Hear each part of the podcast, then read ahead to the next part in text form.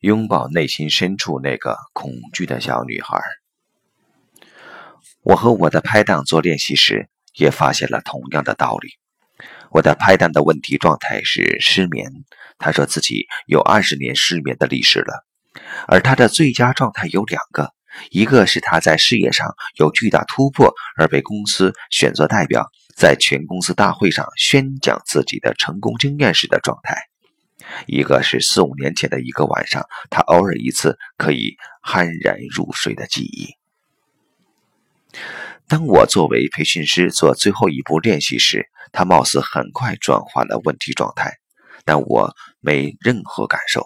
所以，当他想退回到后设位置时，我轻轻地拦住他，让他更深地沉浸在问题状态中，看看是不是还有更深一层的钥匙。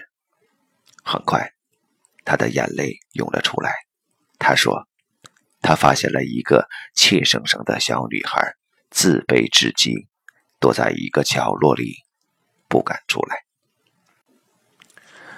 这个充满恐惧、觉得自己不会被人爱与认可的小女孩，才是化解她问题状态的钥匙。这是她二十年前开始失眠的原因。当时她遭遇了一个重大的人生挫折，此后便开始失眠。这个小女孩的意向显示，她之所以失眠，是因为她认为。遭遇了这个挫折后，她就是一个失败的小女孩，再也没有人爱她了。这在她小时候或许是正确的，但对于现在的她而言是一个幻觉，因她已在很多方面取得了卓越的成就，并且四五年前那次没失眠的体验也告诉他，她仅仅作为一个人就是有价值的。他可以不必经过任何人的认可，就天然具有这份价值。所以，当他带着最佳状态的体验去拉、去拥抱这个躲在角落里的小女孩时，转化发生了。有一会儿，他泪如雨下，而那个小女孩不再只是躲在角落里，她也主动迎上去，去接受这份拥抱。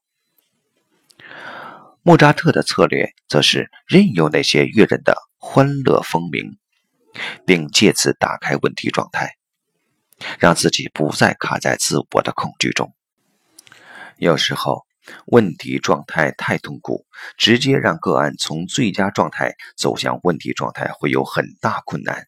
这时就可以应用达芬奇的策略。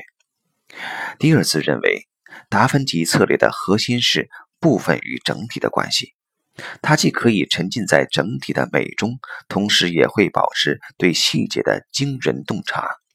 借用达芬奇这一特点，迪尔斯将从最佳状态到问题状态的这条路切割成几部分，让个案一步步地从最佳状态向问题状态靠拢，从而实现转化问题状态的目的。